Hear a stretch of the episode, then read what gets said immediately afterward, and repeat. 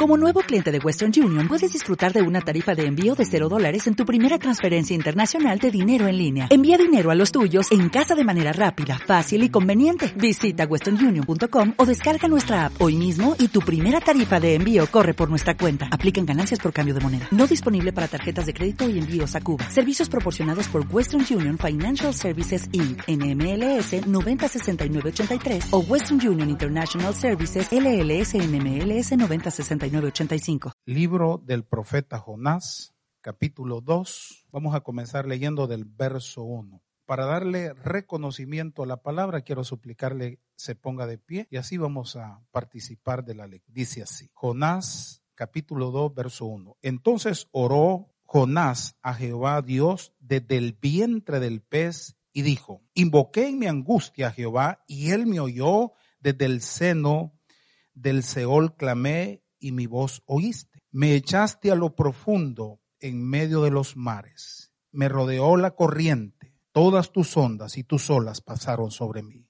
Entonces dije, desechado soy de delante de tus ojos, mas aún veré tu santo templo. Las aguas me rodearon hasta el alma. Rodeóme el abismo y el alga se enredó a mi cabeza. Descendí a los cimientos de los montes. La tierra echó sus cerrojo sobre mí para siempre. Mas tú sacaste mi vida de la sepultura, oh Jehová, Dios mío. Cuando mi alma desfallecía en mí, me acordé de Jehová y mi oración llegó hasta ti en tu santo templo. Los que siguen vanidades ilusorias, sus misericordias abandonan. Mas yo con voz de alabanza te ofreceré sacrificios. Pagaré lo que prometí. La salvación es de Jehová y mandó Jehová al pez y vomitó a Jonás en tierra. Padre, gracias por esta palabra. Yo sé que esta palabra viene para edificar, para consolar, y esta palabra operará cambios en nuestra vida. Da esa gracia a mis labios. Y como tú me has dado esta madrugada, esta predicación, este mensaje, estoy convencido que esta palabra, Señor, va a operar una transformación en muchos corazones, en muchas vidas, porque tu palabra es espíritu y es vida, Señor. Yo lo declaro en el nombre bendito de Jesús. Amén y amén. Con la ayuda del Señor yo quiero hablar acerca del tema, ¿qué hacer cuando Dios te da otra oportunidad? Sabe que el Señor es un Dios tan compasivo, tan tierno, tan misericordioso, que a Él le complace darnos una segunda oportunidad. Este pasaje es muy precioso y muy rico. Yo esta mañana estaba meditando en la palabra después de tener un tiempo devocional y comencé a, estudiar la palabra y pude ver en la Biblia que hubieron muchos hombres que para nosotros serían héroes. Él les dio otra oportunidad. Por ejemplo, si vamos y estudiamos en el libro de jueces, podemos ver a un Sansón que desperdició su don, terminó en una prisión y no solamente perdió la libertad Sansón, sino perdió su visión, perdió su consagración y perdió su libertad. Sin embargo, Dios le restauró las fuerzas, le dio otra oportunidad. David cometió adulterio y, mandó a matar al marido de su amante, pero Dios le dio otra oportunidad. Pedro negó a Jesús tres veces sin embargo, dice que en el patio del sumo pontífice Pedro lloró amargamente arrepentido. Saqueo era odiado y aborrecido por toda la gente porque era deshonesto, era un experto en el engaño. Sin embargo, Dios le dio otra oportunidad. Al estudiar la palabra del Señor podemos ver una y otra vez que Dios es un Dios de oportunidades. Hay un término que, que se usa y es un mulligan. ¿Qué es un mulligan? Es cuando se ha dado un golpe y la bola ha ido a donde uno no quería que fuera, o el tiro ha sido desastroso el golpe, ¿verdad? Y entonces eh, el que está jugando tiene la oportunidad de volver a golpear y no cuenta eso en el punteo. Entonces, cuando yo estudio la Biblia, veo que hay dos pasajes que son un mulligan en la Biblia. ¿Quiere, quiere ir usted conmigo? Proverbios capítulo 28, verso 13 porque le estoy hablando del Dios que da otra oportunidad. Mire lo que dice Proverbios 28:13. El que encubre sus pecados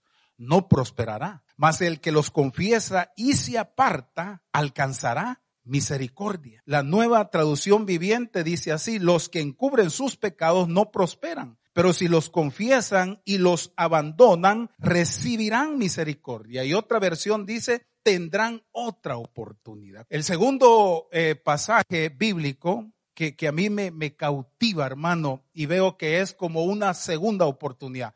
Lamentaciones, capítulo 3, versos 22 y 23. El fiel amor del Señor nunca se acaba. Sus misericordias jamás terminan. Grande es su fidelidad. Sus misericordias son nuevas cada mañana. Mire, usted sabe la historia de Jonás, ¿verdad? Dios le dio una orden a Jonás. Le dijo, ve a Nínive. Y Jonás se fue al opuesto de Nínive, se fue a Tarsis pero me cautiva tanto y yo tengo algunas lecciones que aprendo de la vida de Jonás, qué hacer cuando Dios nos da otra oportunidad. Yo le pregunto, y no quiero que me conteste, solamente medite, ¿qué haría usted si Dios le dice, te doy una nueva oportunidad? Mire lo que Jonás capítulo 2, versos 9 y 10 dice, entonces oró Jonás a Jehová, su Dios, desde el vientre del pez, y dijo, invoqué en mi angustia a Jehová, y él me oyó, desde el seno del Seol clamé y mi voz oíste. Me echaste a lo profundo en medio de las mares. Me rodeó la corriente, todas tus ondas y tus olas pasaron sobre mí. Pero quiero que vaya al verso 9, 10. Mas yo con voz de alabanza, diga conmigo, mas yo con voz de alabanza te ofreceré, ¿qué dice hermano? Sacrificios. Pagaré, ¿qué dice? Pagaré lo que prometí. La salvación es de Jehová. Pero ¿qué dice el verso 10? Y mandó Jehová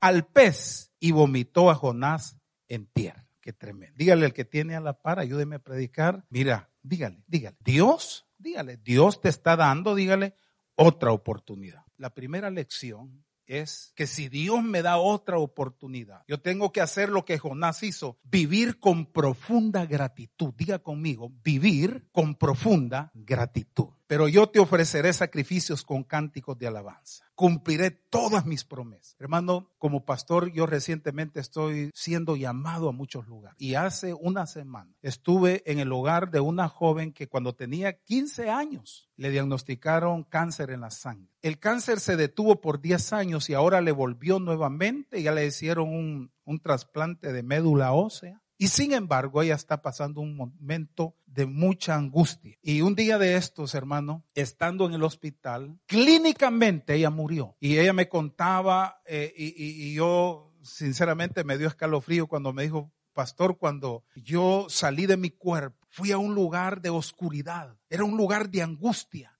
Yo sabía que que había muerto porque no tenía mi cuerpo, era mi alma. Pero de pronto dice que escuchó una voz, mencionó su nombre. Ella se llama Gabriela y oyó la voz que le dijo Gabriela, pero una voz tan tierna, tan dulce. Y de pronto dice que comenzó a pasar por un túnel de luz. Eso transcurrió una hora. Clínicamente, cuando ella despertó, habían ocho médicos rodeando y le dijo, hubo un momento que, que te nos quedaste, te moriste. Y ella sabía que había muerto. Pero Dios le dio una nueva oportunidad. Y me dice, gracias al Señor, porque yo aborrecía la iglesia, aborrecía a los pastores, aborrecía a Dios, estaba resentida y todavía no estaba preparada para morir, mas Dios me dio otra oportunidad. Entonces, ¿qué hace ella ahora? Le dice a su mamá, léeme el libro de Job. Y el libro de Job tiene 42 capítulos. Y ella dice, ya, ya no, hija. No, termina, vas por el 38, te falta, le dice. Ahora comencemos con proverbios. Y así la tiene a la pobre hermana. Diga conmigo, Dios es un Dios que nos da otra oportunidad. Entonces, como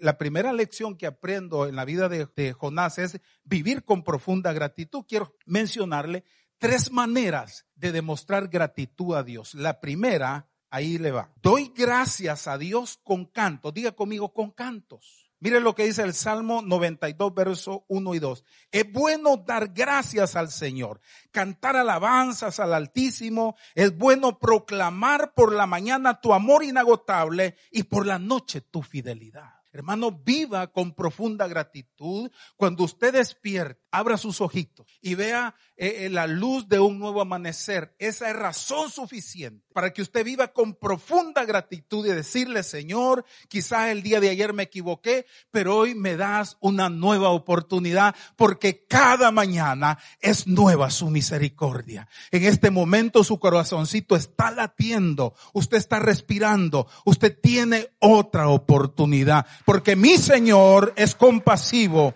y misericordioso. Una segunda forma de demostrar gratitud a Dios la encontramos en el Salmo 50, verso 23. El que hace una ofrenda de agradecimiento me honra, pero al que vive según mis enseñanzas, le daré la salvación. Entonces la segunda manera de demostrar yo gratitud al Señor es trayéndole una ofrenda al Señor. Digan conmigo, traerle una ofrenda al Señor. Hermano, su vida tiene que ser una ofrenda para Él. Usted no se pertenece, le pertenece al Señor. Dice la traducción viviente, si de veras quieres honrarme, tráeme ofrendas de gratitud. Si corriges tu conducta, yo te salvaré. Entonces, hay una tercera manera de demostrar gratitud al Señor. Comprometerme con la misión de Dios.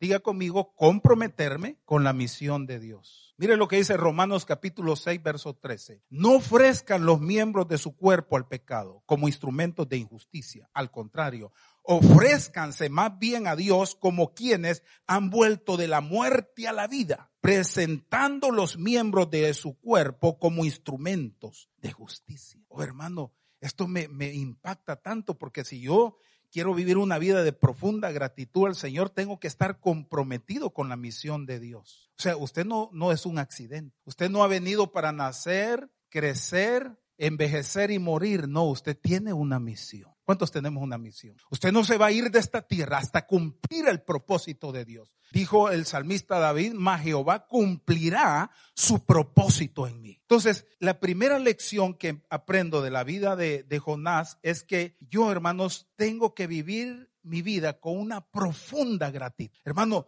aquellos que en un momento dado estuvimos al borde de la muerte y Dios nos dio otra oportunidad, mire, no podemos desperdiciar el tiempo. Sabemos que cada instante de nuestra vida tiene que ser una ofrenda para nuestro Dios. Pero hay una segunda lección, hermano. Hay una segunda lección que aprendo de la vida de, Jonás. Y esta la encontramos acá en el capítulo 3. Eh, Vaya conmigo, por favor, capítulo 3, verso 1 y 2. Jonás, capítulo 3, verso 1 y 2. Vino palabra de Jehová por segunda vez a Jonás diciendo, ¿qué dice el verso 2? Ayúdeme a leerlo.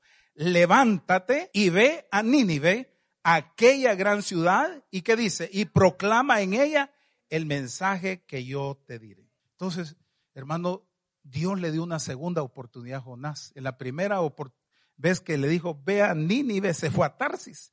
Pero el verso 1 del capítulo 3 dice, vino palabra de Jehová por segunda vez a Jonás diciendo, levántate y ve a Nínive, aquella gran ciudad. La palabra del Señor vino por segunda vez, otra oportunidad que Dios le dio a Jonás. Y mire, eh, segunda de Corintios capítulo 6, verso 1, lo que dice, qué hermoso. Segunda de Corintios capítulo 6, verso 1. Nosotros colaboradores de Dios le rogamos que no reciban su gracia en vano porque Él dice, en el momento propicio te escuché y en el día de salvación te ayudé. Le digo que este es el momento propicio de Dios. Hoy es el día de salvación. Hermano, Dios es un Dios de oportunidades. En Hechos capítulo 20, verso 24, mire lo que Pablo dice. Sin embargo, considero que mi vida, dice, carece de valor para mí mismo con tal de que termine mi carrera y lleve a cabo el servicio que me ha encomendado el Señor. Jesús, que es el de dar testimonio del Evangelio de la grande gracia de Dios. Hermano, fíjese que las circunstancias pueden cambiar nuestra vida, menos nuestra misión. Porque de la noche a la mañana nuestro cuerpo se puede enfermar. Las relaciones que tenemos que son saludables se pueden llegar a perder. Pero lo que nunca cambia es la misión de nuestra vida. Hermano, es maravilloso lo que la palabra del Señor dice en Romanos 11, 29, porque irrevocables son los dones y el llamamiento de Dios. Es probable que las circunstancias le alejaron de Dios. Usted se apartó, se alejó, se distanció de Dios. Pero eso no significa que su misión de vida ha cambiado. Su entorno pudo haber cambiado, su cuerpo pudo haber cambiado, pero la palabra del Eterno dice que los dones de Dios son irrevocables. Dios le dio un llamado, hermano, y ese llamado está vigente. Dios no se arrepiente de haberle entregado ese don. Qué importante es esto, hermano. Ahora viene otra lección, porque, hermano, cuando yo estudiaba esta palabra, dije, Señor, qué bueno tú eres Vaya conmigo a Jonás capítulo 3, verso 3. Y se levantó Jonás y se fue a Nínive conforme a la palabra de Jehová. Y era Nínive ciudad grande en extremo de tres días de camino. Ahora viene una lección, pero bien importante para usted y para mí. Es cierto que Dios nos da oportunidad, pero nuestra respuesta al llamado de Dios será posponer, será postergar, decirle, Señor, mira, este sí es cierto, entiendo el llamado, solamente permíteme hacer unos arreglos, permíteme